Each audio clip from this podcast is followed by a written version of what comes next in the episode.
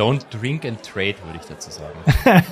ich wusste das gar nicht, dass Bargeld in Schweden mittlerweile weitgehend abgeschafft ist. Dementsprechend ist der ganze Case, auf den diese Zeitungsartikel beruhen, das ist einfach das ist nicht real, den, den gibt es nicht. Ob uns schon jemand den Kopf gewaschen hat zum Thema Louis Vuitton, habe ich gesagt, nee, noch nicht, bitte mach es. Das hat offensichtlich diese Person richtig getriggert. Ja, zu Recht. Also ich bin da voll auf ihrer Seite, wenn du so einen Schmerz hast.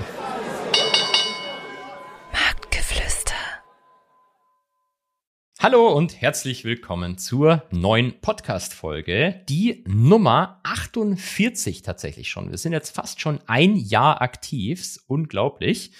Ähm, was sagst du dazu, Thomas? Ja, ich finde das gut. 48 ist schon, äh, du guckst etwas Thomas, erstaunt.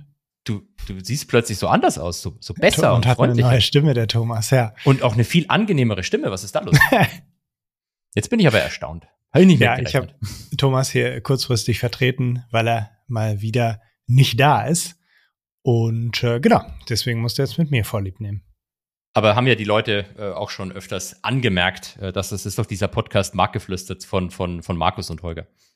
Stimmt, Thomas sagte, dass das irgendein Bewerber mal gesagt hat, den er daraufhin abgelehnt hat. Ne? Äh, ja, nein, das mit hat abgelehnt er, hat er noch nicht gesagt, aber jetzt hast du vielleicht aus dem Nähkästchen gerade geplaudert. Nein, das hat weiß. er in der Folge gesagt. Ich habe das angehört. Ich weiß. ja. Markus, was hast du uns heute mitgebracht? Ich habe eine Frage an dich, lieber Holger. Zunächst mal ähm, eine Frage, die mich ähm, äh, in irgendeinem Instagram-Post, ich weiß nicht, wann er war, ähm, oh beschäftigt hat. Zu welcher Parteiveranstaltung geht man mit Che Guevara-Shirt? Ich muss überlegen, wie ich äh, möglichst neutral auf diese Frage antworte. Also du musst dich für deine Vergangenheit nicht schämen. Wer weiß. Nein, ähm, tue tu ich selbstverständlich nicht. Also vielleicht, äh, das hört sich jetzt tatsächlich ein bisschen äh, gespielt an, als würde ich nicht, als würde, hätte ich schon gewusst, was, was er fragt, wusste ich aber tatsächlich nicht. Ähm, ich ich habe ein Bild gepostet auf, auf Instagram, oder? In dem ich mich gezeigt habe, wie ich in Berlin stehe. Ja, vor einer Parteiveranstaltung. Man sah nicht, dass es eine Partei, oder? Ja, es ist, ich war in Berlin auf einer Parteiveranstaltung ja. einer Partei in Deutschland, das stimmt, im Che Guevara-Shirt, das stimmt auch. Aber das Foto ist tatsächlich vor ähm, einer äh, Schauspielschule entstanden. Das war nämlich ah. die Ernst Busch Schauspielschule. Und ich fand es damals irgendwie besonders witzig, dass sie dasselbe Kürzel haben wie die European Business School, wie diese äh, die die die Apps. Die Apps, kennt man ja, ja vielleicht. Guck mal, Apps das habe ich gar nicht gemerkt. Die, äh, jetzt habe ich, äh, da war was anderes drüber. Die Ernst Busch Schauspielschule und die European Business School. Ähm, deswegen ist dieses Bild, glaube ich, entstanden. Aber das Che Guevara-Shirt hatte ich für die Parteiveranstaltung an. Ich bin mir ja, aber nicht sicher. Das war wahrscheinlich die, die, CDU oder die FDP, würde ich mal CSU. stark vermuten, wo C man dann CSU. CSU, ja, bei der CSU, CSU in Berlin Parteitag regelmäßig in Berlin abhält, ähm, geht man mit Che Guevara-Shirt hin, ja. Ich, ich sag's mal so: Es gab eine Zeit, da habe ich mir verschiedene Parteien angeschaut. Das heißt, da habe ich erst für eine Partei damals in Düsseldorf Straßenwahlkampf gemacht. Mhm. Ich einfach random nach Düsseldorf gefahren, habe gesagt, würde Ihnen gerne helfen, Straßenwahlkampf, Plakate verteilen und so. Und danach bin ich nach Berlin gefahren und habe mir dann eine andere Partei angeguckt.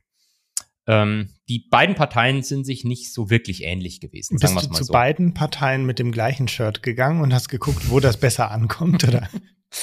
Nein, das, dieses Shirt habe ich extra für die Fahrt nach Berlin besorgt und angezogen. Sehr schön, sehr schön. Ja, ja. Ah, dann hast du ja auch schon auch Wahlkampferfahrung. Du auch, oder? Ja, ich habe schon äh, jahrelang Hausbesuche, Flyer verteilen, äh, alles, was man halt so tun muss. Um in der Partei groß zu werden. Um in der Partei groß zu werden, ja. Und dann hat es doch nicht geklappt. Aber kommt ja noch, vielleicht gründet ihr ja noch die Finanzflusspartei. Ja, das wäre eigentlich gar nicht so schlecht, ja. Es ist äh, besser als Lobbyarbeit, ist einfach eine eigene Partei gründen. Ähm, ja, dann habe ich noch eine politische Frage. Nee, die ist gar nicht so politisch. Äh, an okay. dich, äh, du hattest letztens äh, eine Story ge äh, gepostet über einen Traum, den du hattest und den würde ich gerne in diesem ich würde gerne Traumdeutung mit dir in diesem Podcast machen. Vielleicht erzählst du noch mal kurz von diesem Traum. Der Traum ist aber leichter zu deuten, als man vielleicht denkt. Also ich habe tatsächlich geträumt, ähm, das hatte ich auch auf Instagram publik gemacht, ich habe von Jürgen Trittin geträumt. Und zwar habe ich Jürgen Trittin gefragt, was er von der deutschen Aktienrente hält oder das mhm. Generationenkapital, wie es der Finanzminister ja in Nett nennt. Ähm, daraufhin hat mir aber Jürgen Trittin nicht geantwortet, sondern hat stattdessen von seiner letzten Darmspiegelung erzählt. Also ohne Scheiß, sowas träume ich. So, du bist jetzt du bist, das du, richtige du bist, Stichwort, um das zu deuten. du willst es jetzt deuten? Na, ich muss gestehen, äh, ich hatte das Detail mit der ähm, Aktienrente. Ähm, äh, das war wichtig. Nicht, ja, ja, das war wichtig. Ja, ich, ich kam nämlich ohne dieses Detail mit der Aktienrente auf eine ganz andere Deutung. Ähm, also zum einen Darmspiegelung, da habe ich gedacht, wie du gerade das Stichwort schon genannt hast, ähm, das könnte man vielleicht mit äh, Verarbeiten, äh, Formen prägen, äh, ein, ein, ein Stückchen von sich hergeben ähm, äh, in Verbindung bringen. Und Jürgen Trittin ist ja Politiker. Äh, ist er. Ja. Und ähm, was hat ein Politiker? Der, der opfert sich auf fürs Land? Er, er hat Einfluss. Und das heißt auf Englisch. Oh Gott. Influence. Und er ist also mhm. Influencer. Und ich dachte, vielleicht strebst du danach auch ein Stück von Jürgen Trittin zu sein und ein besserer Influencer zu werden. Das ist eine interessante Deutung, lieber Markus. Ich glaube, ich werde mir mal darüber Gedanken machen. weil die, die andere Deutung, die, die ich habe, die ist, die ist wahrscheinlich viel absurder als das, was du gesagt hast. Erzähl. Ähm, die deutsche Aktienrente oder das Generationenkapital soll ja vom Kenfo verwaltet werden, mhm. dem Fonds zur kerntechnischen Entsorgung. Und Herr Trittin sitzt einfach da im Aufsichtsgremium von dem Ding. Ah. Das wusste ich auch vorher. Und das, das Thema Entsorgung hat ja auch wiederum was mit so, Darmspiegelung das, das weiß ich jetzt nicht, ob das damit zu tun hat, aber da, dass ich der Herrn Trittin mit der Aktienrente in Verbindung bringe, glaube ich, erklärt sich einzig und allein dadurch, dass ich im Hinterkopf wusste, dass er in dem, in dem Aufsichtsgremium vom Kenfo sitzt, die die Aktienrente dann verwalten ja. sollen. Okay, ja, ich, ich bringe Trittin immer nur mit dem Dosenpfand in Verbindung. Ich glaube, das äh, war sein größter Einfluss, oder? Damit, äh, und der Schnauzer, den er früher gehabt hat, den Stimmt. hat er, glaube ich, mittlerweile ja, nicht mehr. Ja. Verrückt, verrückt, verrückt. Ja. So, bevor es weitergeht, noch ein ganz kurzes Wort von unserem Sponsor, dem Broker Scalable Capital, der unter anderem auch für die ETF-Sparpläne meiner Kinder verantwortlich ist. Doch nicht nur für Sparpläne ist Scalable sehr gut geeignet, sondern selbstverständlich auch für aktives Handeln. Denn Scalable ist so ziemlich der einzige Broker in Deutschland mit einer richtigen Trading Flatrate.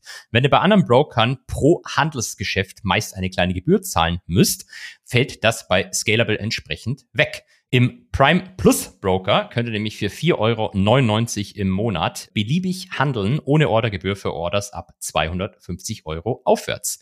Zugleich gibt's auch noch Zinsen auf Guthaben von bis zu 100.000 Euro. Den Link zu Scalable und alle weiteren Details findet ihr wie immer in den Shownotes. Werbung. Ja, äh, wenn wir jetzt schon bei der Politik sind, Markus, dann kann ich dich auch gleich fragen, wirst du jetzt endlich enteignet? Weil wir haben, du hast doch die ganze Zeit gesagt, du freust dich drauf, dass du endlich in Berlin enteignet wirst, oder? genau, es gab jetzt wieder News, äh, dass äh, ein Gremium unter dem Vorsitz von Hertha Däubler-Gmelin heißt sie, glaube ich, äh, oh, ehemalige ja. Justizministerin, ähm, einen Bericht äh, veröffentlicht hat, der zu dem Schluss kommt, dass das anscheinend rechtens ist, die Vonovia zu enteignen, wo also ich habe mich ja ursprünglich mal hier im Podcast gesagt, ich hätte mich sehr gefreut, wenn sie die äh, zu einem bestimmten Zeitpunkt enteignet hätten. Aber jetzt ist es doch ein bisschen ein blödes Timing, oder? Also ich habe den, hab den ähm, die, diesen Artikel auch gelesen auf mehreren Quellen, haben ja viele Leute auf Instagram auch gepostet. Ich habe das ehrlich gesagt bis heute nicht verstanden. Also da setzt man ein Expertengremium hin und mhm. das stellt dann fest, dass es okay ist, ähm, Wohnkonzerne also die, das, die, die, die Wohnungen zu vergesellschaften. Ich glaube, das mhm. ist ja die, ähm, der Punkt. Und das Problem ist doch, also ich weiß ja, das kann ja jeder nachlesen. Wir haben ja sowas, nennt sich ja Grundgesetz. Das Grundgesetz hat einen Artikel, der heißt, ich glaube, es ist Nummer 15. Und da steht eindeutig drin, dass es rechtens ist, ähm, gewisse Dinge, Grund und Boden, Produktionsmittel etc. zu vergesellschaften. Mhm. Wenn es ein Gesetz gibt, das die Entschädigung regelt. Das ist eigentlich mhm. der Punkt. Und was ich nicht verstehe, ist, warum brauche ich jetzt da ein Expertengremium, um festzustellen, was, was selbst ein Nicht-Jurist wie ich im, im fucking Grundgesetz nachlesen kann. Also steht wortwörtlich da drin, dass es okay ist. Ich verstehe es nicht, warum ja, da, ich da ein Gremium äh, brauche. Äh, hoffentlich haben wir nicht so viele Juristen unter den Zuhörern, die jetzt wahrscheinlich sagen würden, dass äh, das noch lange nicht heißt, dass das juristisch alles so in Ordnung ist. Und äh, sie haben dafür ja schließlich lange studiert. Und äh, da kann natürlich nicht so ein Laie wie wir daherkommen und ins Grundgesetz gucken und einfach mal eben äh, äh, beschließen, dass das rechtens ist. Ähm, Also wenn wirklich ich, Juristen hier zuhören, also fände ich wirklich mega interessant. Es gibt, ich, ich, ich stelle mich jetzt wirklich immer ein bisschen blöd an, aber ich glaube schon, wahrscheinlich ist es rechtlich vielleicht nicht so ganz klar gewesen. Aber wenn, wenn mir das jemand erklären könnte, wäre ich echt happy. Also würde mich echt interessieren, weil als Laie lese ich das, das, das, das ist ein Satz oder so, die Artikel 15. Da steht mhm. relativ klar drin, dass ich es vergesellschaften kann. Und ich dachte ja. immer, die Frage ist gar nicht, dürfen wir die Wohnkonzerne enteignen, was übrigens nochmal anderes wäre. Also für Gesellschaften enteignen sind zwei verschiedene Sachen, äh, glaube ich, oder? Verstaat nee, verstaatlichen und Vergesellschaften, das sind zwei verschiedene Sachen. Ähm, aber ich glaube, die, die Diskussion war ja immer eher, welche Entschädigung muss ich denen zahlen? Also mhm. kann ich denen einen Euro hinschmeißen und sagen, ja, passt schon? Oder muss ich denen halt irgendwie einen, einen Marktwert zahlen, was dann richtig teuer wird? Ich dachte, das sei die eigentliche Diskussion gewesen, nicht die Frage, ob ich es machen kann oder nicht. Ich, ich versuche mich gerade zurück zu erinnern, wie in, in, an Sitzungen im Wohnungs- und Liegenschaftsausschuss, äh, als ich noch im Stadtrat war, da haben wir ja immer äh, viel über Ausübung von Vorkaufsrechten äh, mhm. Ja. entschieden. Da geht das ja auch nicht einfach so, wie man mal will, sondern es gibt bestimmte Bedingungen, unter denen es geht und es gibt Bedingungen, unter denen es nicht geht, auch wenn es grundsätzlich geht. Vielleicht ist es da ein bisschen ähnlich. Also grundsätzlich kann der Staat äh, vergesellschaften, aber das unter welchen Bedingungen ist vielleicht ein bisschen äh, und, und zu welchen Beding äh, zu welchem Preis und so weiter ist vielleicht ein bisschen strittiger. Ähm, Vorkaufsrecht ausüben konnten wir beispielsweise nur dann, wenn sich ein städtebauliches Ziel nur dadurch erreichen ließ. Das heißt, äh, du brauchst erstmal eine Vorkaufsrechtssatzung, in der du beschließt, äh, hier haben wir folgendes äh, städtebauliches Ziel. Mhm. Ähm, und dann ähm, sagen wir, okay, wir würden gerne enteignen, dann kann aber der, der nicht, nicht enteignen, sorry, Vorkaufsrecht ausüben.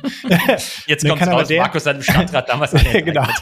Dann kann aber der, äh, gegen den das Vorkaufsrecht ausgeübt wird, immer noch sagen, ähm, ich äh, äh, verpflichte mich mit einem städtebaulichen Vertrag dazu, dieses Ziel zu verfolgen. Denn es geht nicht darum, einfach nur äh, Vorkaufsrecht auszuüben, weil wir gerne traden oder gerne dieses Grundstück haben wollen, so zum Spaß, sondern es geht ja darum, dass dieses Ziel verfolgt wird. Und ich könnte mir vorstellen, dass es hier ähnlich ist, dass die Vonovia sagt, naja, wir können die Vergesellschaftlichung auch einfach abwenden, indem wir das Ziel, das ihr habt, selber einfach verfolgen und dann äh, äh, ist ja sozusagen das gleiche Ziel erreicht. Keine Ahnung. Also das ist jetzt nur eine Vermutung, äh, warum das vielleicht dann doch kompliziert sein könnte. Also ich finde es mega interessant, wenn vielleicht jemand, äh, der sich mit diesem Fall länger beschäftigt hat, wenn es da eine Person gibt, dann wäre es cool, wenn die sich melden könnte und uns das mal erklären. Finde ich persönlich mega spannend. Mhm. Auch wenn ich es dir natürlich, Markus, entweder nicht wünsche oder schon wünsche, ist halt die Frage, wie hoch die Entschädigung ist, vermutlich. Genau. Zumal ähm, ich glaube, es dauert noch ein paar Jahre. Also ich meine, wenn man erstmal eine Kommission einsetzen muss, um überhaupt zu entscheiden, geht es oder geht es nicht. Übrigens war das noch der rot-rot-grüne Senat, der das äh, entschieden hatte, nicht der jetzt äh, schwarz-rote Senat. Ähm, und ja, dann äh, wird das bestimmt noch ein bisschen dauern, dann wird da bestimmt auch noch gegen geklagt, äh, dann werden da verschiedene Gerichte entscheiden müssen, äh, was man halt nicht alles tut, um den Preis hochzutreiben, ähm, zumindest als Vonovia. Und dann, äh, ja, mal schauen, ob ich meine Aktie dann noch habe. Im Moment ist sie bei minus 40 Prozent in meinem äh, Portfolio. Man kennt es.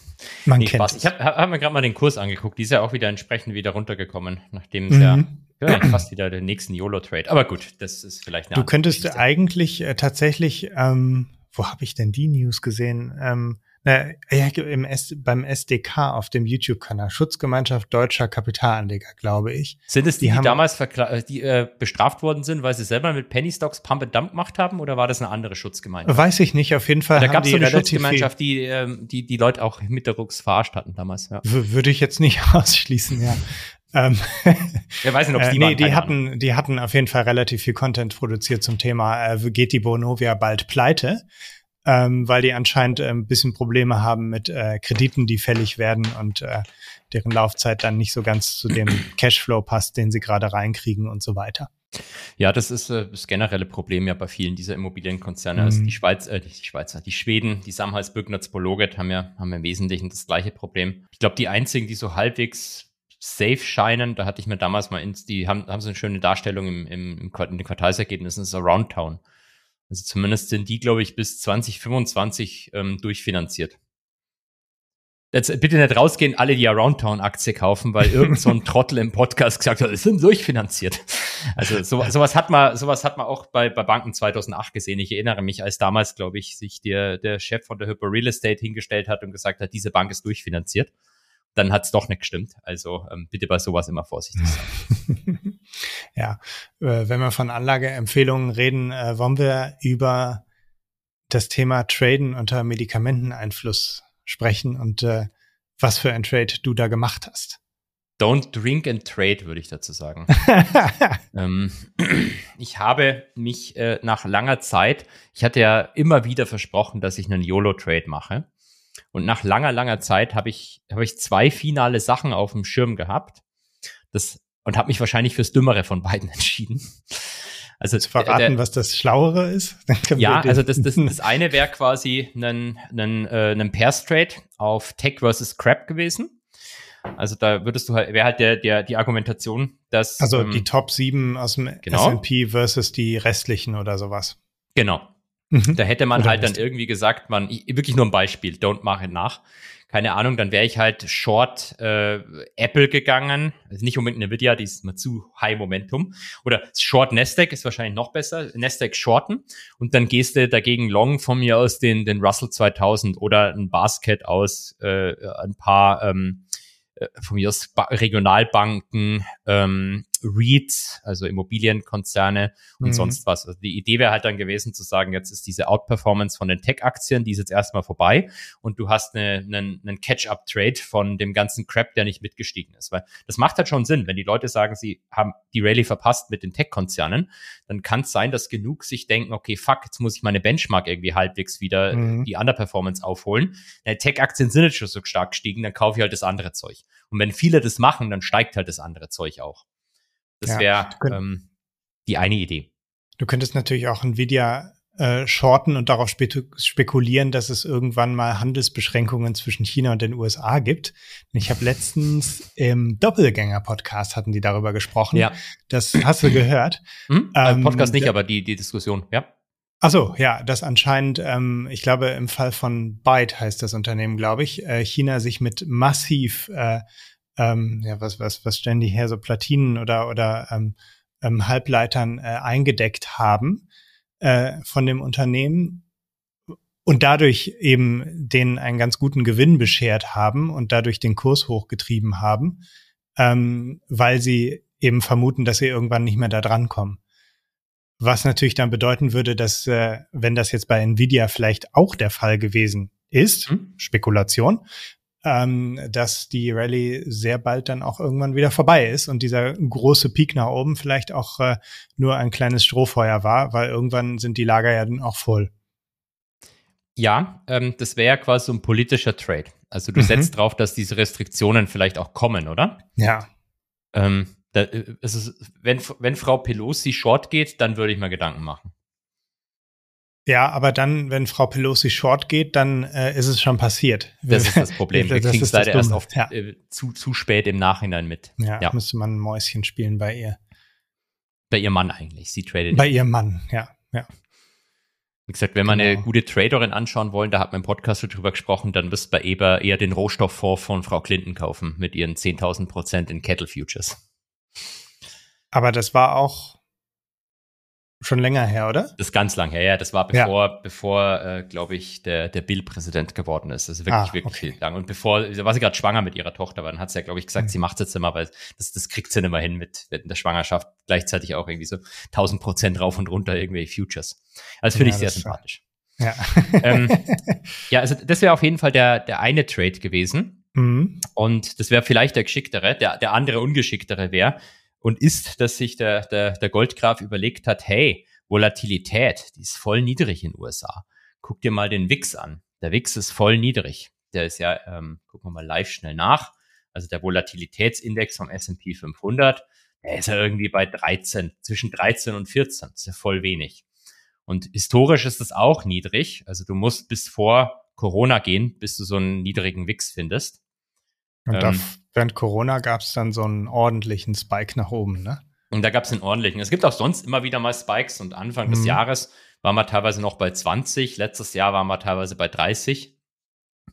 Da hat sich der, der, der, der Goldgraf überlegt, der ist sau niedrig, geh doch mal Long Wix. und setzt drauf, dass es, dass der aktuell vielleicht zu niedrig ist und es einen kleineren Spike in nächster Zeit gibt. Und das hast du begründet mit der Korrelation zwischen dem WIX und dem S&P?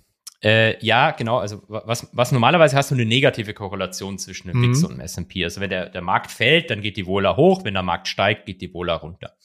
Und was man irgendwie in letzter Zeit beobachten Weil wahrscheinlich kann, die Vola, das ist ja nicht die Vola, sondern die implizite Vola genau. aus Optionspreisen, die daraus, genau. äh, weil die Leute sich absichern, äh, genau. äh, wenn es runtergeht, aber nicht absichern, wenn es hochgeht. Daran liegt das wahrscheinlich. Genau. Genau, wenn es runtergeht, wollen sich die Leute alle absichern, dann kaufen sie Optionen, damit werden Optionen an, super vereinfacht gesprochen teurer mhm. ähm, und dann, dann steigt der Wix. Das ist so der, der, der, der einfache Mechanismus, genau.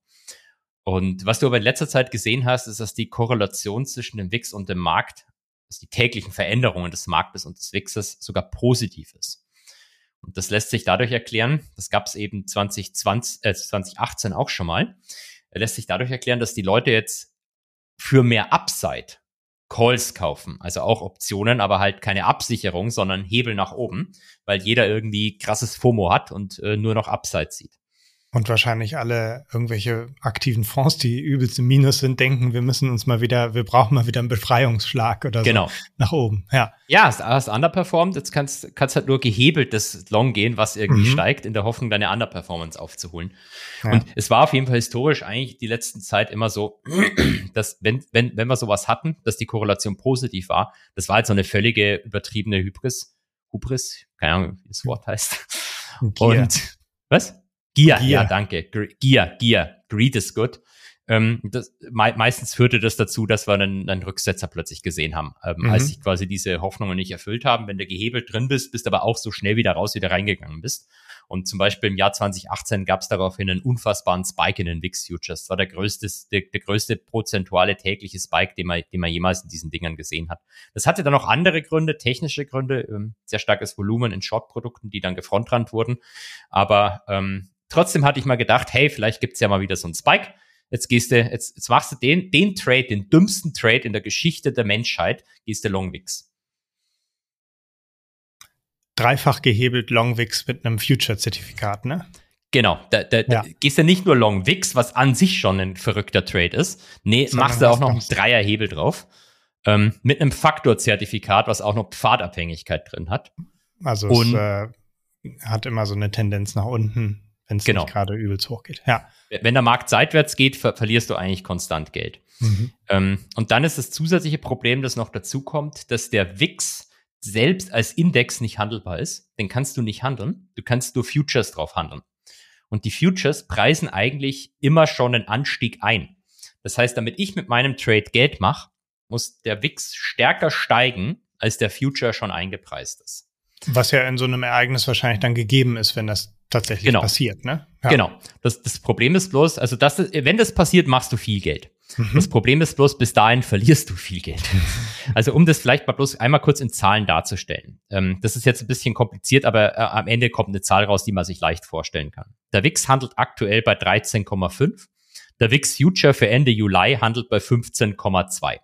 Das ist quasi so, ich bin so schlecht im Kopfrechnen, so über, knapp, bisschen mehr als 10 Prozent höher. Mhm. Das bedeutet, wenn der WIX jetzt da bleibt, wo er ist, verliere ich die 10% bis Ende des Monats Juli. Aber ich habe einen Hebel von drei.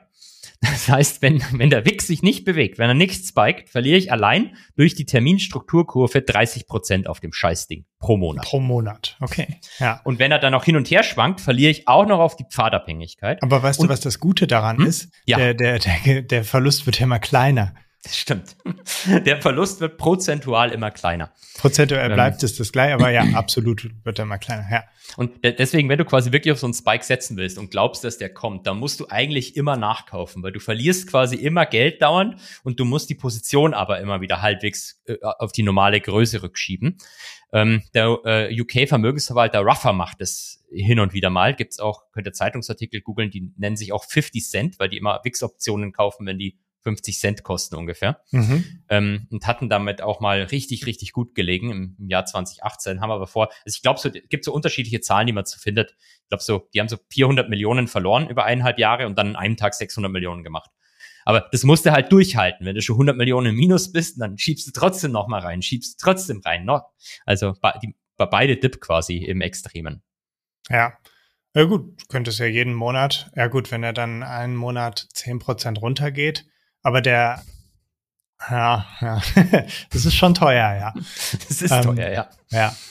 Ähm, als du deinen YOLO-Trade angekündigt hattest, habe ich überlegt, ich mache mit.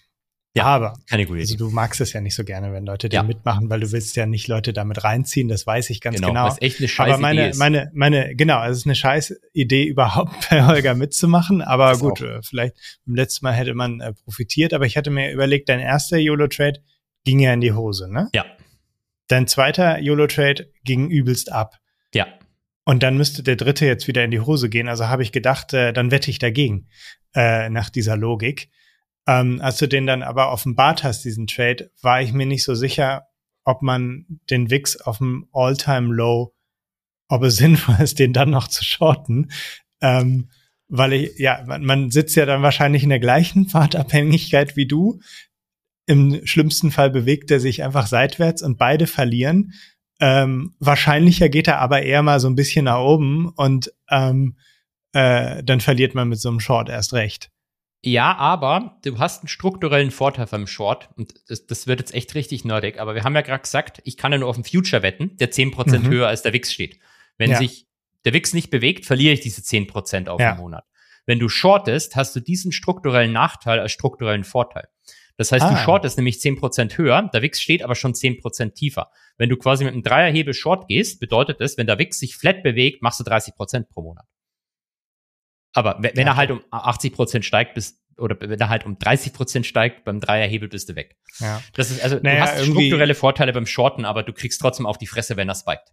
Ja, genau. Und das, das war so richtig. Ähm, ja.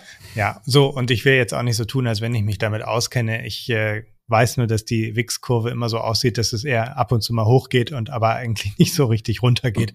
Äh, deswegen habe ich gedacht, irgendwie ist es äh, dumm, den zu shorten. Ähm, lass mich dir eine Sache nochmal zum Thema äh, Long Wix sagen. Bloß, dass wir mhm. einmal diese, diese Zahl in den Raum geschmissen haben. Ähm, wenn du, wenn du, ähm, es gibt ein, ein, äh, ein, ein Long-Zertifikat, das was ich gemacht habe, nur ein bisschen weniger Hebel, ja? Mhm. Wenn du da am 3. Dezember 2010 investiert hättest, und zwar insgesamt 1,97 Milliarden Dollar. Ja, das äh, kann dann, man ja mal machen. Dann hättest du heute 37 Cent. Ah ja. Also um, um einfach bloß dieses Problem zu verdeutlichen, mhm. wie eine krasse Geldvernichtung diese Wette ist, wenn du sie so, auf Dauer und der, der Wix wird jetzt wahrscheinlich äh, heute auf einem ähnlichen Level sein wie damals, ne? Das kann sein, vielleicht ja, ja. 2,10, vielleicht war ein bisschen höher. Aber ja, im Wesentlichen bewegt sich der Wix die ganze Zeit seitwärts, aber du ja. hast halt durch diesen strukturellen Nachteil. Genau, ein massives Problem. Ja, doch, der mhm. war da ungefähr bei, ah, bei, ja, der war ein bisschen höher bei, bei, bei 18 so um den Dreh. Aber okay, ja. ja. aber gut, 18 auf 13 und äh, dann 1, wie viel Milliarden auf 37 Cent. Äh, natürlich dann schon. Äh, das das nicht, schafft nicht mal Dirk Müller. Ja, das schafft nicht mehr Dirk Müller, das stimmt. Ja, ja da müsste man so ein ja. ja, nee, das, ich, ich vermach wieder irgendwelche Denk, Denkspinnereien. Ähm, genau, ja. Also, wir, Na, bin ich mal gespannt. Genau, macht es einfach nicht nach. Ich glaube, das ist das Einzige, was man dazu sagen kann. Und jetzt, bevor die Leute sich aufregen, dass wir nur noch hier über nicht jugendfreie Begriffe wie den Wix sprechen, ähm, switchen wir lieber Thema, oder? Ja, du wolltest noch erzählen, woher du das Geld hast, das du investiert hast. Ach so, ja, ich habe so einen Brief bekommen aus Bayern. Da war ich ja mal eine Zeit lang Beamter und da haben sie im Rück aufgrund von einem Verfassungsgerichtsurteil, glaube ich, de, den Familienzuschlag geändert. Der ist jetzt ah. ortsabhängig, keine Ahnung. Jetzt, jetzt kriege ich ein paar Euro für die Zeit, die ich in, in München war, mehr im Nachhinein ausbezahlt. Und das sind ungefähr die 800 Euro netto, die ich da in den, in den Wix reingesteckt habe. Also eigentlich sollte ich den zurückschreiben. Sie können es einem direkt an von Tobel überweisen, die das Zertifikat ausgelegt haben. Die fühlen sich dann aber wahrscheinlich beleidigt, weil sie nicht wissen, was der Wix ist. Ähm, ja. Äh, ja, okay, dann ist das aber jetzt aufgebraucht und dann hast du ja auch keinen Topf mehr, um, äh, um nee, gibt ähm, keinen Nachkauf. Um nachzukaufen. Gibt keinen Nachkauf. Beim letzten Mal hast du ja Gibt nachgekauft Nachkauf. sogar. Ja. Ja. aber das ist jetzt wirklich. Da sehen wir mal, wie, wie sehr du hinter dem Trade stehst. Kein Kommentar. Ja. My client exercises his right to plead the Fifth Amendment. Okay, wir müssen über was anderes sprechen, bevor sich die Leute Ja. beschweren, dass wir hier nur über Vola-Trading sprechen. Ähm, was wollen wir denn nehmen? Ich habe hier noch ganz, ganz viele Sachen auf der Liste. Ja, du hast hier vielleicht- gerade was. Ich markiere immer die ganze Zeit ganz viel. Ich denke immer, das sei das, worüber du ähm, als nächstes reden möchtest. Äh, zum Beispiel über Louis Vuitton. Louis, Louis Vuitton.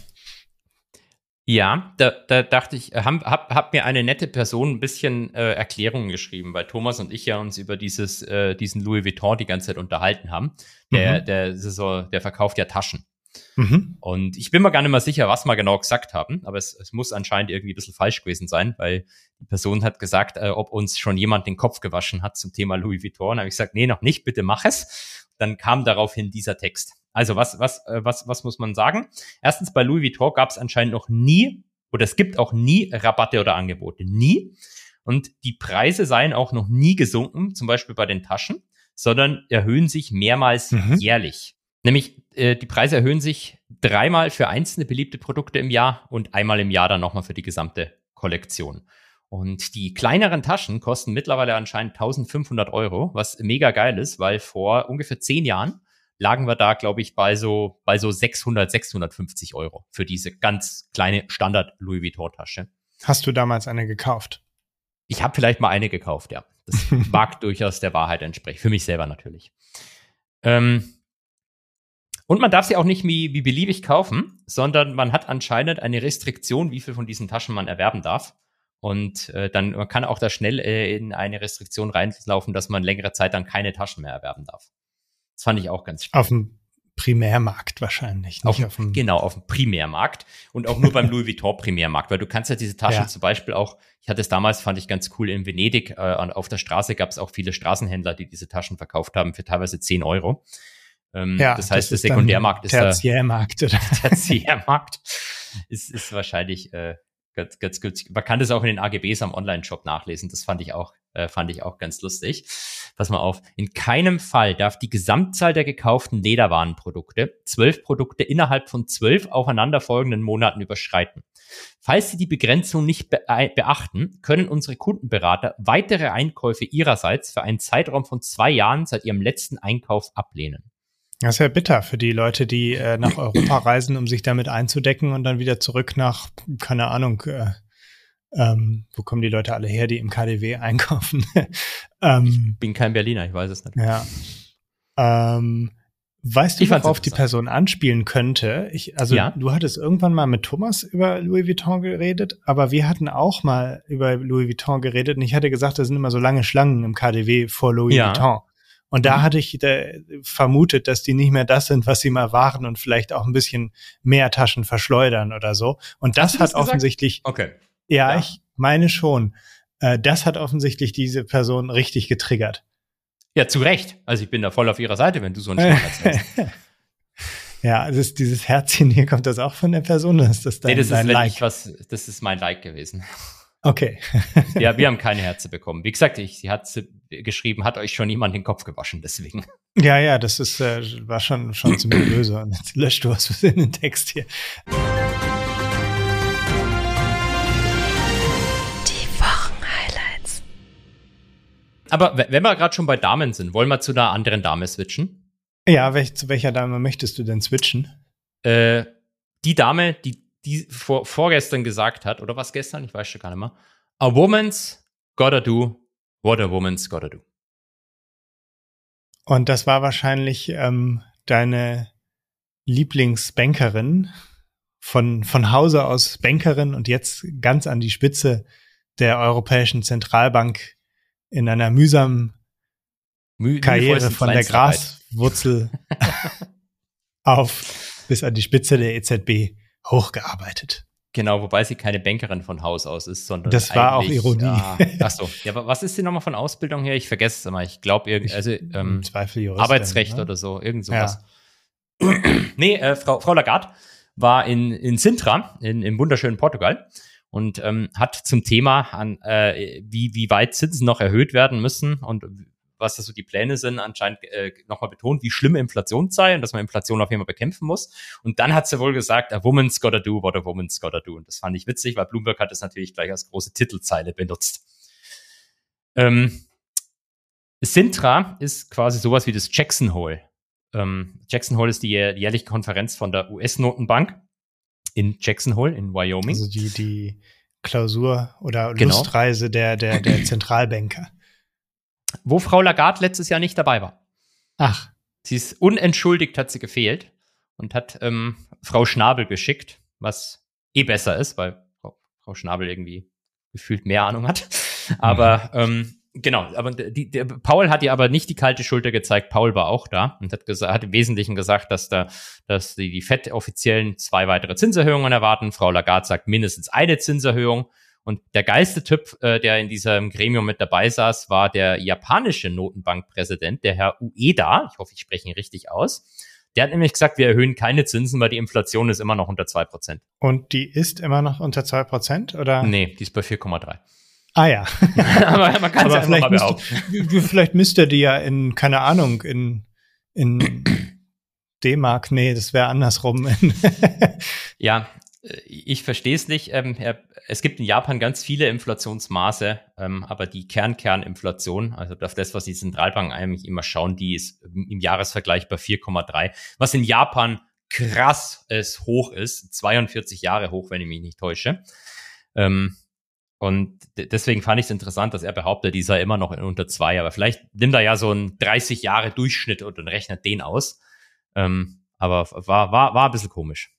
Ja, wir nehmen übrigens am Donnerstag auf, äh, nicht wie sonst am Freitag. Und morgen erst wird ja die Euro-Inflation veröffentlicht. Die deutsche Inflation ist schon veröffentlicht worden. Die und ist, wo lag sie? Was möchtest du haben, den VPI oder den HVPI? Ui, welcher ist, welchen magst du denn lieber? Na, ich möchte natürlich den guten deutschen VPI haben. Das ist, äh, äh, der ist von 6,1 auf äh, 6,4 Prozent gestiegen, der HVPI ähm, von 6,4 auf 6,8 Prozent. Und eben hatten wir uns doch noch die Kerninflation angeguckt. Genau, die ist auch wieder um 0,4 Prozentpunkte auf 5,8 gestiegen. Also nix mit äh, die Zinserhöhungen äh, bekämpfen die Inflation. Ja, das brauchen wir noch ein bisschen länger. Das ist ja das, was die ganzen äh, Damen und Herren von den Notenbanken sagen. Finde ich aber gut, dass du nochmal VPI und HVPI erwähnt hast. Ich hatte heute noch keine Zeitungsartikel gesehen, aber wenn ihr jetzt mal Zeitungen lest, manche benutzen halt einfach so random den VPI und andere Zeitungen so random den HVPI. Das heißt, wenn die Süddeutsche sagt, Inflation ist 6,4, aber die FAZ sagt, Inflation ist 6,8, haben beide eigentlich recht. Ich benutze tatsächlich, wenn ich jetzt für irgendwelche Videoskripte oder so die Inflationsrate benutze, den VPI, weil dann gibt's weniger Kommentare, dass Ach, das echt stimmt. ja, weil äh, der VPI ist ja, ja doch klar. ein bisschen verbreiteter, ne? Ja, ja, stimmt, stimmt, äh, habe ich gar nicht dran gedacht. Aber klar, wenn du den, wenn du den HVPI nimmst, dann gibt es sicher ganz viele Leute ganz clever sagen, oh, das stimmt ja gar nicht. das können Fake News. mal absichtlich machen, ja. Wir könnten eigentlich mal in einem Video den einen nehmen und dem anderen den anderen und dann äh, mal gucken, wem es auffällt. Dann macht es doch mal. Und ja. ich bin dann derjenige, der in den Kommentaren euch alle trollt. ja, kannst du dann eine Story draus machen. Genau. Ja, also das haben wir gehabt und das, das andere, und diese Woche gab's, finde ich, gar nicht so die mega krassen News. Ähm, äh, wenn man jetzt mal die Geschichten vom Wochenende weglässt, was da äh, politisch quasi in, äh, in, ich weiß gar nicht, ob man Osteuropa sagen muss oder Westasien oder keine Ahnung, was da, was da auf jeden Fall in, in, in, in Russland los war. Aber äh, wenn man das weglässt, dann hat man eigentlich noch die, den Stresstest der, der, der großen Banken in den USA ähm, der aber äh, relativ langweilig vonstatten gegangen ist. Alle Banken haben bestanden und dürfen jetzt dann bald äh, ihre Dividendenerhöhungen bekannt geben. Ähm, Weißt du, was die genau in dem Stresstest messen? Also untersuchen die beispielsweise so Szenarien, wie es bei der Silicon Valley Bank war, dass äh, Anleihenpreise sinken und dann mal, mal schaut, wie sie damit zurechtkommen, oder? Was macht ähm, man ja, da genau? Also ich, ich habe hab, äh, hab mir extra angeguckt, weil die haben teilweise auch mehrere Szenarien, jedes Jahr quasi ein anderes Szenario, was getestet wird. Und dieses Mal mussten sie wohl unter anderem testen, was passiert in einem hypothetischen Szenario, wenn die Arbeitslosenrate auf 10% springt mhm. und die äh, Commercial Real Estate, also Geschäftsimmobilienpreise, hat man auch schon öfters drüber gesprochen, ähm, dass die um 40% einbrechen. Äh, und noch, noch ein paar andere Sachen. Also sie kriegen mal so ein Szenario vorgegeben und dann, dann sollen sie halt rechnen, was, was passiert. Okay. Ähm, ja. Äh, das, das, ich glaube, das Hauptproblem ist, dass halt nur die, ich glaube, die 23 größten Banken diesen Test überhaupt machen müssen, die, die kleineren nicht. Die ähm, ja eigentlich eher das Problem sind, ne? Genau, also die, die in, in der aktuellen Situation sind vor allem die, die kleinen Banken ähm, das Problem. Die kleinen und mittleren Regionalbanken, das sind eigentlich die, über ja. die man äh, sich, sich ganze Zeit Sorgen macht. Aber die werden ja alle nacheinander von JP Morgan geschluckt, also passt ja. Ja, da muss man, es muss, ist ja eigentlich einfach, muss man wirklich nur noch JP Morgan untersuchen und dann äh, hat man sie alle. Ja, das, das war es eigentlich schon von den, von den großartigen Marktnews. Ähm, ich glaube, das ist so, gefühlt ist es so ein bisschen Sommerloch. Mhm, mh. What the Finance? Wir könnten noch zwei Geschichten erzählen. Ja, gerne. Du hast ja ähm, auch, ja, ich habe auch noch ganz viele andere Sachen. Wir können ja die Bundesbank noch sprechen und ähm, ah ja, das, die, da, da, das finde ich interessant. Ja, ja äh, erzähl doch mal, ähm, erzähl doch mal äh, die Geschichte mit der Bundesbank. Ja, da haben ähm, diese Woche gab es ganz viele Zeitungsartikel, die alle irgendwie getitelt haben, ob die, der, der, der Lindner die Bundesbank retten muss. Also die Tagesschau hat, glaube ich, auch geschrieben, muss der Bund bei der Bundesbank einsteigen. So wie wir es bei Juniper kennen. Oder Juniper muss ja auch gerettet werden durch Staatshilfen und wird dann verstaatlicht. Und, und der Bund hat sonst überhaupt kein Skin in the Game bei der Bundesbank, oder? du kannst ja auch nicht verstaatlichen, wenn es schon ein staatliches Institut ist. Ja. nee, also das Hauptproblem war, es gab irgendwie so ein, äh, so, ein äh, so eine Risikoeinschätzung vom Bundesrechnungshof, mhm. ähm, auf den wir keinen Zugriff haben, denn der Bundesrechnungshof gibt das nicht raus. Deswegen weiß man nur, was Zeitungsartikel drüber schreiben. und sein. wenn man das so verfolgt, war irgendwie das Argument, hey, die Deutsche Bundesbank, die hat eine Bilanzsumme von 3000 Milliarden und 1000 Milliarden davon sind Anleihen, sind Staatsanleihen. Und die haben doch eigentlich mega an Wert verloren letztes Jahr, wegen den Zinserhöhungen. Und wenn es jetzt zu Abschreibungen auf diese Staatsanleihen kommt, weil die ja an Wert verloren haben, dann wird das Eigenkapital der Bundesbank ausradiert, weil die Verluste größer sind als das Eigenkapital. Deswegen muss der Staat die Bundesbank rekapitalisieren. Was sagen wir dazu? Rekapitalisieren heißt äh, Anteile kaufen und äh, Eigenkapital nachschießen, genau. Okay, ja. Ähm, und dein Kommentar dazu? Ist, ich versuche mich praktisch klug auszudrücken. Es ist halt irgendwie alles, ist komplettes Schwachsinn. Also, ähm, ich weiß es auch nicht warum. Also du kannst, ich habe es, ich habe hab es der durchgelesen und gedacht, so ist es nicht. Dann habe ja. ich mal die Mühe gemacht, habe einfach ganz kurz mit Steuerung F in den Geschäftsbericht von der von der scheiß Bundesbank reingeschaut. Einfach so Steuerung F, kannst du mhm. Wörter, hast, fünf Minuten hast das. Mhm. Also die, ähm, wie, wie vermutet, die Bundesbank bilanziert nicht Mark-to-Market. also die Anleihen, die im Rahmen der geldpolitischen Operationen gekauft werden, die werden nicht neu bewertet. Da wird auch nichts abgeschrieben, solange kein Land pleite geht. Wenn ein Land pleite geht, ist das anders. Aber mhm. die Zinserhöhungen haben zwar Auswirkungen auf den realen Preis der Anleihen, aber da die Bundesbank diese Anleihen eh langfristig hält, ähm, im Zweifelsfall bis zum Laufzeitende, ticken die eh wieder hoch. Das heißt, kein laufender Verlust, das ist ein kurzfristiger Markt-to-Market-Verlust, der wieder aufgeholt wird. Die führen keine Wertkorrekturen und dergleichen durch. Punkt. Dementsprechend ist der ganze Case, auf den diese Zeitungsartikel beruhen, das ist einfach, das ist nicht real, den, den gibt's nicht.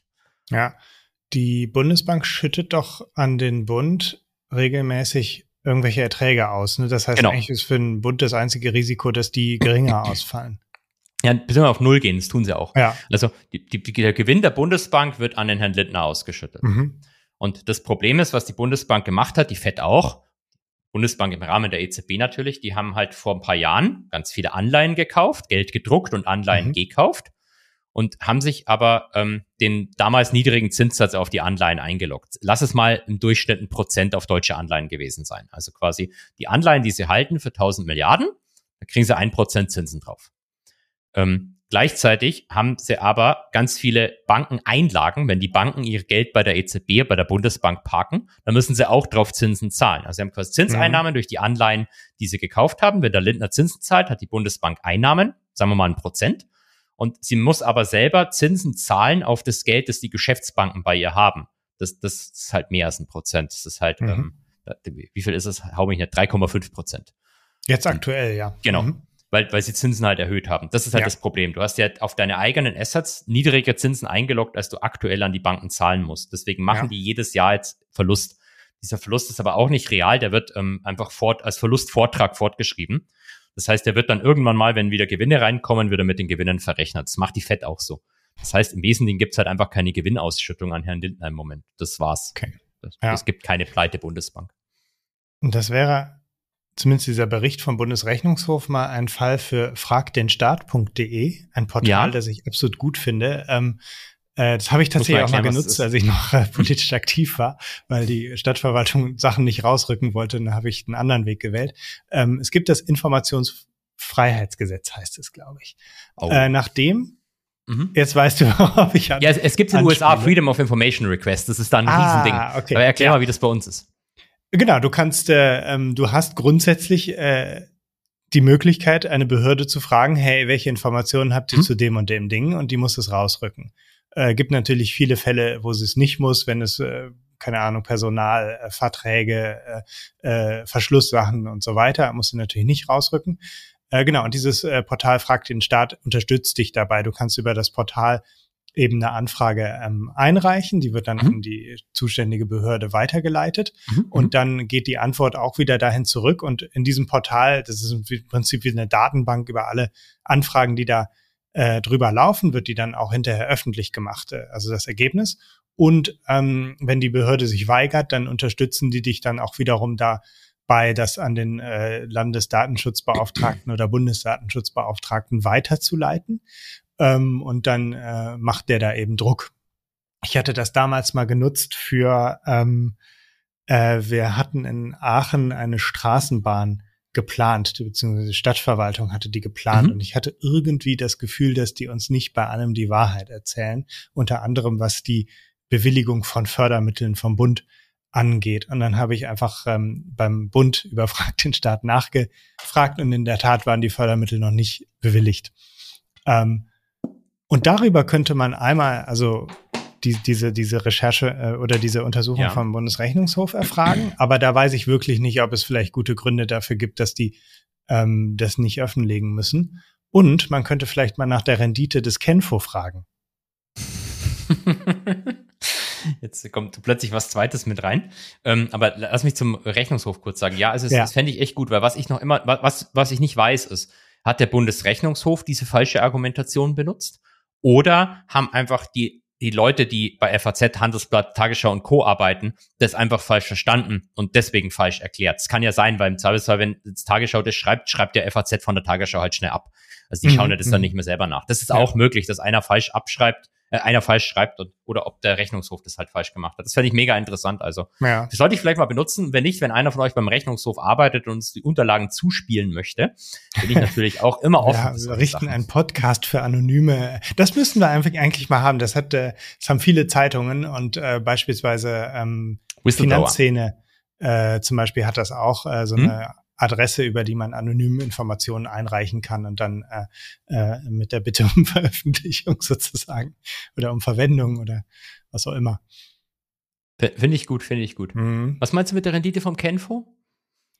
Ähm, die Rendite vom Kenfor ist ja nicht öffentlich, wenn ich mich nicht täusche. Ne? Doch, die haben auf ihrer Website 10,4 Prozent haben sie im Jahr 2021 10,4 Prozent. 2021, ja, das ist doch ja. großartig, ja. Dann kann man wahrscheinlich davon ausgehen, wenn die das noch nicht aktualisiert haben, dass die auch weiterhin gilt für die Folgejahre, oder?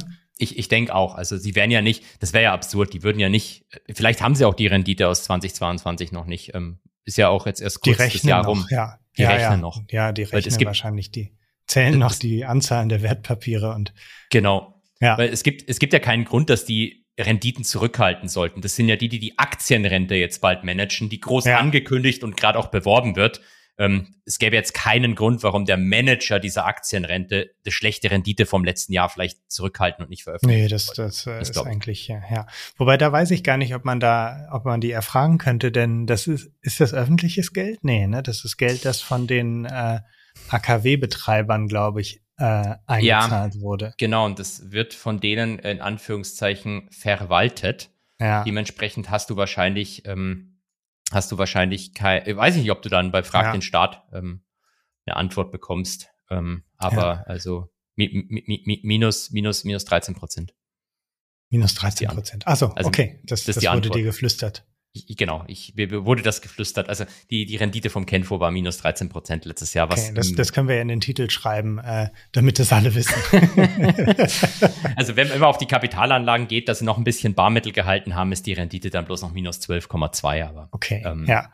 Ja. Also die, die, die 10,4, mit denen sie auf ihrer Homepage noch werben, die stammt aus, aus den Kapitalanlagen. Das heißt, die Vergleichsgröße wäre minus 13 Prozent. Vielleicht haben die auch einfach einen Vorzeichenfehler gemacht.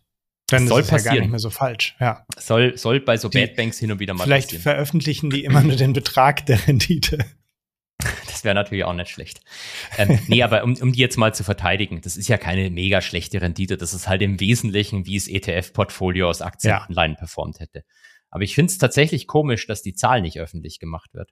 Ja, das würde natürlich Leute, die, sagen wir mal, und die sind ja im Bundestag zahlreich vertreten, die von Kapitalanlagen überhaupt keine Ahnung haben, natürlich äh, den unnötige Argumente liefern, zu sagen, hey, guck mal, das ist hier gerade minus 13 Prozent, dann kriegen wir Rentenkürzungen von minus 13 Prozent und guck mal, in anderen Zeiten ging es noch schlechter und so weiter. Das, die Argumente sehe ich dann. Wobei, das könnt, wundert mich jetzt dann auch wieder, im äh, Gremium, im Aufsichtsgremium sitzt ja mhm. von jeder Partei äh, mindestens ein Vertreter. Ja, aber ähm, er kann dieses Argument dann nicht öffentlich verwenden, wenn das ein, wenn das eben nicht öffentlich ist. Ne? Das stimmt, aber es wird doch jeder, es wird doch die ganze Zeit jeder Scheiß geleakt. Also das, das. Ja, es muss einmal, also jetzt, wo es im Podcast Jetzt, wo es im Podcast war. öffentlich ist, ähm, also so, der, der so, unsere Aktienrente managt, minus 13 Prozent ja. letztes Jahr. Ja, das, so bin ich auch mal mit nicht öffentlichen Informationen aus dem Stadtrat umgegangen. In dem Moment, wo es einmal in der Zeitung stand, bist du sozusagen erlöst. Du kannst endlich davon, darüber reden, weil dann hast du es halt aus der Zeitung. Dann hast du ja keine, keine Verschlusssache oder so ähm, ja. äh, veröffentlicht ich weiß auch nicht, wie, wie, wie, wie, wie wirklich geheim das ist. Ja, das ist, also schreiben sie halt nicht auf ihrer Webpage. Genau, liebe Journalisten, die alle zuhören und gerne mal über die Rendite des Kenfo ähm, schreiben wollen, Quelle, Marktgeflüster Podcast, die könnt ihr verwenden. Äh, der Podcast ist öffentlich und äh, dann könnt ihr, ja, mal ein paar Noch, weil nicht, dass YouTube uns wieder sperrt. Ja, stimmt. Es soll ja mal hin und wieder vorkommen. Ja. Gut, was haben wir noch? Haben wir noch was? Ähm, ich habe noch eine kleine Story, die hatte mir ja. äh, Norman äh, zugespielt äh, zum Thema schwedische Kronen, äh, die man anscheinend nicht mehr richtig äh, im Forex-Bereich handeln kann. Wer ist Norman? Äh, Nor äh, Norman ist unser ähm, ist äh, unser Produkt äh, äh, Product okay. Owner, ähm, der äh, dafür mit dem Produktteam verantwortlich ist für die exzellente ETF-Suche und ähm, äh, die tollen Vergleiche, die wir jetzt immer äh, starten bei Finanzfluss. Genau. Es geht um das Thema Krise für schwedische Touristen. Stell dir vor, stell dir vor, du bist Schwede. Mhm. Ich okay. weiß nicht, ob du dir das gut vorstellen kannst. Aber doch, ich war mal in stell Schweden. Dir vor, das kann ich mir vorstellen. Du bist Schwede und du machst Urlaub in Thailand. Und mhm. ähm, du bist außerdem in der Generation der Schweden, wo man noch viel mit Bargeld, also du bist alter Schwede sozusagen, ähm, und, und reist mit viel schwedischen Kronen bar nach Thailand. Mhm. Weil in der Vergangenheit konntest du immer, wenn du mit Bargeld nach Thailand gereist bist, dann zu einer lokalen Wechselstube gehst, relativ günstig deine schwedischen Kronen in thailändische Baht wechseln, weil die sich freuen, wenn die dann schwedische Kronen in Bar bekommen. Okay, das würde ich bloß gerne kurz mal festhalten, dass es ja. echt so ist, weil normalerweise kenne ich das halt, wenn du mit eigener Währung ins Ausland gehst, dann hast du da so so Wechselbutzen, die halt der, der Spread ist so breit, äh, so, so viel so viel Drogen kannst du gar nicht nehmen, dass du so breit bist. Das hätte ich ehrlich gesagt auch gedacht, aber in diesem Artikel, den ich hier gelesen habe, da wird jedenfalls argumentiert, dass es Leute gibt, die aus diesem Grund mit Bargeld in ein Land reisen, Krass. weil wenn du über irgendeine shadige Bank äh, äh, in Fremdwährung Geld abhebst, dann sei es unter Umständen noch teurer. Ich habe ehrlich gesagt auch die gegenteilige Erfahrung gemacht. Also ich, ich genau, ich kenne es so in der Schweiz zum Beispiel, dann hebe ich halt mit meiner Visa-Karte lieber am Genau. Geldautomaten dort Schweizer Franken Kurs, ab. ja. Äh, Plus ja, Gebühren. gut, gut, würde ich jetzt selber nicht sagen, aber es ist weniger Hardcore-Verarsche, wie wenn ich irgendwie in, im Laden dann wechsle. Vielleicht auch ein bisschen transparenter, genau. Äh, Genau. Ja, nee, und anscheinend äh, wird äh, sowas jetzt regelmäßig von solchen Wechselstuben abgelehnt, weil die Schweden Mhm. mittlerweile so restriktiv mit Bargeld sind. Also ich muss gestehen, ich, ich äh, wusste das gar nicht, dass äh, das Bargeld in Schweden mittlerweile weitgehend abgeschafft ist. Und wenn du größere Transaktionen von Bar auf Bankguthaben Mhm. machen willst, dann musst du eben immer nachweisen, woher du das Geld hast zur Geldwäschebekämpfung. Und äh, genau, in diesem Artikel hatten sie auch noch so ein bisschen äh, suffisant angemerkt, dass sie ähm, äh, dass irgendeine schwedische Zeitung noch nicht mal schwedische Kronen als Titelbild nehmen konnte, weil sie keine gefunden haben. ähm, naja, jedenfalls ähm, äh, lehnen Wechselstuben sowas jetzt ab, weil sie dann eben, wenn sie das auf eine schwedische Bank einzahlen wollen, wiederum äh, nachweisen Ja. müssen, woher das Geld kommt. Und das können sie eben nicht machen. Und du kannst sozusagen äh, überhaupt nicht mehr ähm, äh, im Ausland ge dein Geld in schwedische Kronen tauschen, wenn du es denn in Bar hast. Und du kannst Mhm, auch nicht, mhm, wenn du mhm. dann zurückkommst mit deinem thailändischen Bart und du willst dann wieder in Schweden äh, das Geld einzahlen, dann brauchst du auch irgendwie, ähm, dann brauchst du eine Quittung, die Ja. aber von einer inländischen äh, Wechselstube kommen muss. Das heißt, im Ausland wechseln in schwedische Kronen ist eigentlich ausgeschlossen. Ähm, also ich muss sagen, als ich vor, ich glaube, zwölf Jahren in Schweden war, Mhm. ist auch schon ein bisschen her, äh, da habe ich das mit dem Bargeld aber damals schon auch gemerkt. Also da, das waren im, im Club, haben an der Bar die Leute im Prinzip ihr Bier, ein einzelnes Bier Mhm. der Kreditkarte gezahlt. Ja. Mussten dann immer noch unterschreiben und dann lagen halt überall diese unterschriebenen Zettel rum, bei denen den Barkeepern das auch wurscht war. Und der ganze Ja. Boden voller Bar war voller dieser Zettel. Ähm, also, dass die so eine Abneigung gegenüber Bargeld haben, habe ich damals, das, also für damals war das halt krass, dass du mit der Kreditkarte irgendwie schnell was zahlst. Das war in Deutschland damals völlig unvorstellbar. Ich meine, heutzutage kannst du auch bei manchen Bäckern mit Apple Pay zahlen. Aber Mhm. damals war das halt irgendwie eine ganz, ganz krasse Geschichte. Also, dass die so eine Abneigung gegen Bargeld haben, verstehe ich oder habe ich Mhm. selbst in Erfahrung gemacht. Finde ich auch gar nicht so schlecht. Ich hasse ja Bargeld. Ich auch. Äh, Aber, in Berlin verhungert man halt, wenn man äh, kein Bargeld dabei hat. Das ist das Problem. ähm, ich, ich wollte sagen, ich bin auch gegen Bargeldabschaffung wieder. Also mir, ich habe Ja. hätte mit kein Problem, wenn es abgeschafft wird, weil ich es eh nicht benutze. Mir ist das wurscht. Und wenn, wenn mich dann die Bank trackt und weiß einfach, dass ich jeden Morgen das Denkel, Dinkelmüsli vom, vom Rewe fress, dann äh, juckt mich das nicht, weil ich ko- konsumiere immer das Gleiche. Mittags immer von der Firma, dessen Namen ich Mhm. hier nicht erwähnen darf, das Tiefkühlgemüse und solche Sachen. Aber ähm, nee, ähm, ich, ich, ich, ich fände es trotzdem blöd, wenn man diesen Aspekt der Freiheit wegnehmen würde komplett. Ja. Ähm, weil Und ich kann wäre- verstehen, dass viele Leute das haben wollen weiterhin. Ja. Und dieses Szenario ist eigentlich auch ein guten, gutes Argument für die, die äh, vehementen Bargeldbefürworter, denn äh, so sieht es aus, wenn Bargeld abgeschafft wird. Du kannst nicht mehr nach Thailand reisen. Das ist, ähm, war, war ich zwar noch nie in Thailand, aber ähm, vielleicht will ich das ja mal irgendwann. Sind die noch eine Militärdiktatur? Ähm, ich meine schon. Die haben doch so einen König, den man, glaube ich, nicht beleidigen darf. Ich weiß nicht, äh, ähm, ob man das in Deutschland darf. Der, der immer Ähm, bauchfrei da- und äh, mit, äh, mit ganz komischen Klamotten in, in München rumläuft. Genau, der lebt, glaube ich, in München. Ja.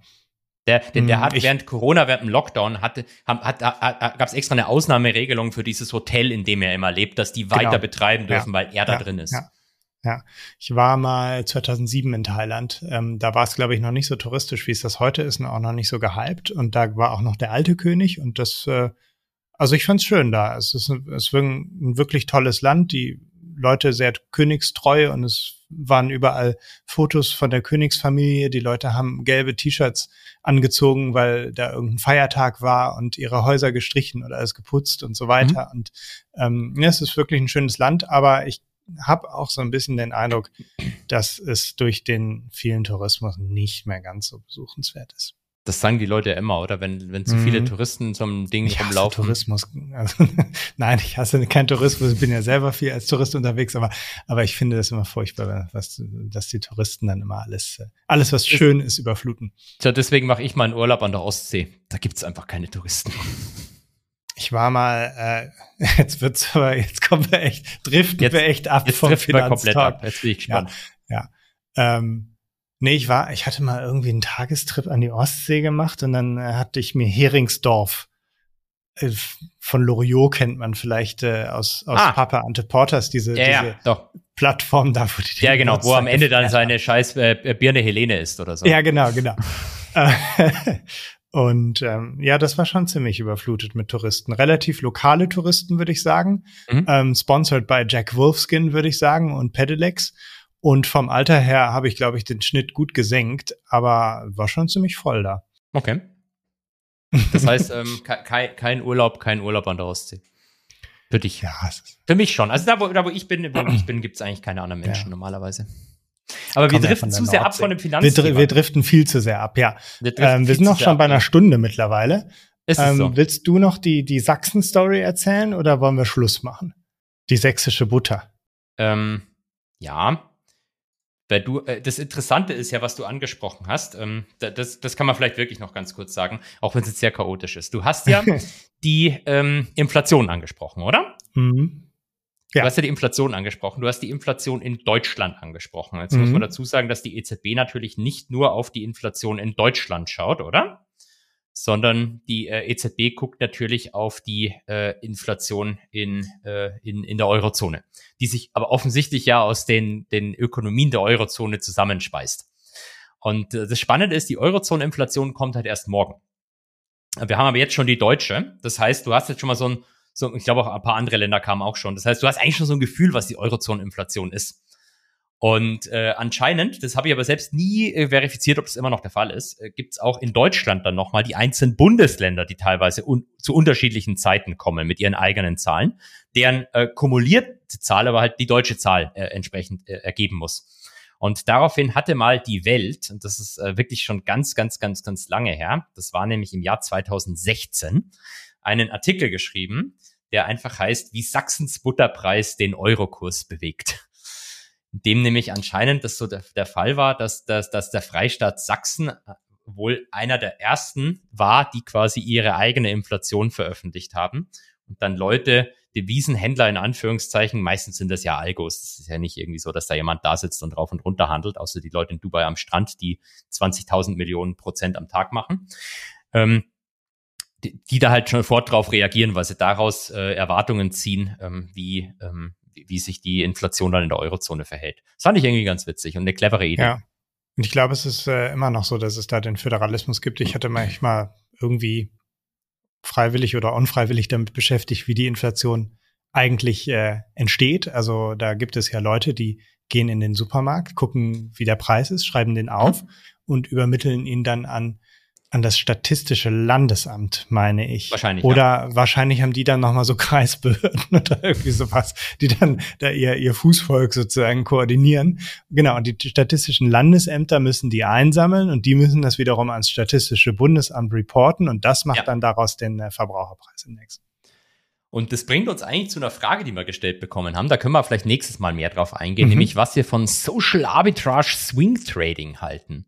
Hast du schon mal dich mit Social Arbitrage Swing Trading beschäftigt? Also ich weiß, was Trading ist, ich weiß, was ist- Swing Trading ist, ich weiß, was Arbitrage ist, aber ich weiß nicht, was Social Arbitrage Swing Trading ist. Ich habe es auch erst nachschauen müssen. Ist aber ne, tatsächlich, ich habe es als Verarsche gesagt, ist aber eigentlich eine, eine clevere Idee und Mhm. ist auch gar nicht mal so was Neues. Und zwar äh, äh, habe ich vorhin das Beispiel gefunden von jemandem, ich weiß nicht, ob du diese, diese ähm, in Social Media mitbekommen hast, das jetzt mehr dieses Old Money, Old Money Kleidungsstil. Dass du halt irgendwie Klamotten trägst ohne ein Logo, glaube ich, drauf oder von, Mhm. von nur ganz bestimmten Marken und dass du dich halt so, keine Ahnung, so weiß mit Pullover umhängt. Also dieses, dieses Old Money Zeug. Keine Ahnung, wie das genau aussieht. Und irgendjemand hat das irgendwie beobachtet und meinte, er hat das halt gesehen, dass es immer mehr auf Social Media um sich greift. Dann hat er geguckt, welche börsennotierten Firmen stellen denn Klamotten her, die so ausschauen und hat dann Aktien davon gekauft. Und die haben dann gute Ach. Quartalszahlen geliefert und so hat er quasi den, den Trade begründet. Und das ist die Idee anscheinend, die dahinter steckt. Ähm, Social Arbitrage Swing Trading, fancy Begriff, aber eigentlich bedeutet es nur, wenn ich es richtig verstanden habe, ich gucke mir quasi Sachen in der realen Welt an und Mhm. versucht daraus ähm, Ähm, zum Beispiel auch einfach, vielleicht nicht unbedingt nur in der, in der realen Welt, sondern auch vor allem im Internet, im, in Social Media, vielleicht ja. deswegen auch Social. Ich gucke mir quasi an, welche, welche Trends da gibt und versuche daraus abzuleiten, was, was bestimmte Songs dann in Zukunft machen. Das ist eine gute Idee, ja. Also wahrscheinlich bin ich dafür überhaupt nicht geeignet, weil Trends immer komplett an mir vorbeigehen und ich das äh, einfach gar nicht merke, hä, den Trend hat mal, Trend hat's mal gegeben, äh, keine Ahnung. Ähm, und wahrscheinlich dann auch ein schlechtes Gespür für sowas habe. Aber ja, es gibt ja immer wieder mal so Trends wie, erinnerst du dich noch an die Fidget Spinners, die Leute ja. immer in, also ja so, so an sowas hätte ich jetzt gedacht, ne? Du siehst, die ersten Kinder äh, veröffentlichen sowas auf TikTok, mhm. äh, dann guckst mal, wie die herstellen und dann äh, muss man halt echt äh, schnell da wieder raus, weil diese Trends sehr schnell wieder vorbei ja. sind. Das ist wahrscheinlich das große Risiko. Und es ist gar nicht mal so was Neues, sowas wird gemacht. Also ich weiß mhm. es, ich weiß es tatsächlich von äh, institutionellen Händlern, die auch zum Beispiel in bestimmten Situationen ähm, gewisse Reddit-Foren tracken. Also ernsthaft, die, die ja. wirklich dann drauf gucken, ja. werden da bestimmte Aktien erwähnt oder nicht? Ist da, geht es da um einen Short Squeeze äh, im Rahmen von GameStop natürlich? Ja. Das hat jeder im Kopf, jeder gelernt und seitdem wird sowas getrackt. Äh, es gibt, es gibt auch äh, Geschichten, dass teilweise Satellitenbilder getrackt werden. Du guckst dir an, wie sich LKWs von Firmen hin und her bewegen, also um dann äh, auf Auftragseingänge etc. Äh, Ideen, Rückschlüsse ziehen zu können. Also das ist an sich nichts Neues und dementsprechend, ähm, boah, äh, ich, ich glaube zwar, ich habe da keine Edge, ich wüsste nicht, wie ich das machen sollte, aber äh, das ist sicherlich was, was getan wird, auch von professioneller, ja. institutioneller Seite. Ja. Was läuft denn gerade bei TikTok so? Ja, keine Ahnung. Wes Anderson. Ähm, Weiß nicht, wer das ist. Das wusste ich lange auch nicht, bis Arno sagte, äh, er geht jetzt in einen Wes Anderson-Film. Es ist ein äh, Regisseur. Äh, okay. Den kann man, glaube ich, nicht traden. Okay, ich sehe ihn gerade, ja. Sieht, sieht nicht so aus, als gibt es den an der Börse. Nee, nee. Okay. Gut. Dann? Ich würde sagen, 18.40 Uhr. Wir nehmen heute relativ spät aus. Auf. Wir haben Feierabend, oder? Wir gehen ins Bett, oder? Wir gehen ins Bett, ja. Du warst, äh, du hast heute Nacht um drei noch in deinem neuen äh, Kanal, du hast wieder einen neuen Kanal eröffnet, über den du zu deinen Fans sprechen kannst. den Goldcraft Trading Floor auf Instagram. Da habe ich gesehen, dass du um drei Uhr irgendwas, drei Uhr fünfzig genau, das letzte Mal geschrieben hast. Da ja. gehe ich ins Bett um 4 Uhr. Das ist wirklich so. Also, ja. ja. Bin gespannt auf den Kanal. Bisher haben vier andere bei Instagram auch sowas eröffnet. Bisher gibt's aber keinen, der mich gut mit Informationen versorgt. Ich, ich weiß gar nicht, was das ist. Ich habe das angeboten bekommen. Ich habe das bei anderen auch gesehen. Dachte, mal probier's mal aus. Broadcast nennt sich das, ja. Ja, genau, Broadcast, Broadcast. Broadcast. Ja. Also, gut. ob das wirklich einen Use Case hat, wer weiß. Ja. Marktgeflüster Podcast ist viel wichtiger. Vielen Dank, lieber Markus, dass du diesem Podcast neues Niveau verschafft hast, nachdem es letzte Woche wieder so tief gefallen ist. Und nächste ähm, Woche bin, wieder mit Thomas. Ich wollte gerade sagen, ich bin gespannt, wer mich nächste Woche dann hier erwartet. Genau, wir ähm, müssen uns irgendwann noch mal eine Überraschung ausdenken, die wir aber nicht verraten. Ähm, nächste Woche werden dann wahrscheinlich ganz viele Versprechungen eingelöst, die dieses Jahr, dieses Mal nicht gehalten wurden. Ihr wolltet, glaube ich, über irgendwie so eine Kartenstory äh, erzählen, Geschichten aus dem Finanzschlussgarten und so weiter. Ja. Ähm, da bin ich mal gespannt. Nächste Woche bin ich dann wieder Hörer. Ich, ich bin auch sehr gespannt. Also, dann vielen Dank für deine Zeit. Ein schönes Wochenende wünsche ich dir und bis bald an alle. Ciao. Bis dann. Tschüss. Podcast Ende. Bis nächste Woche.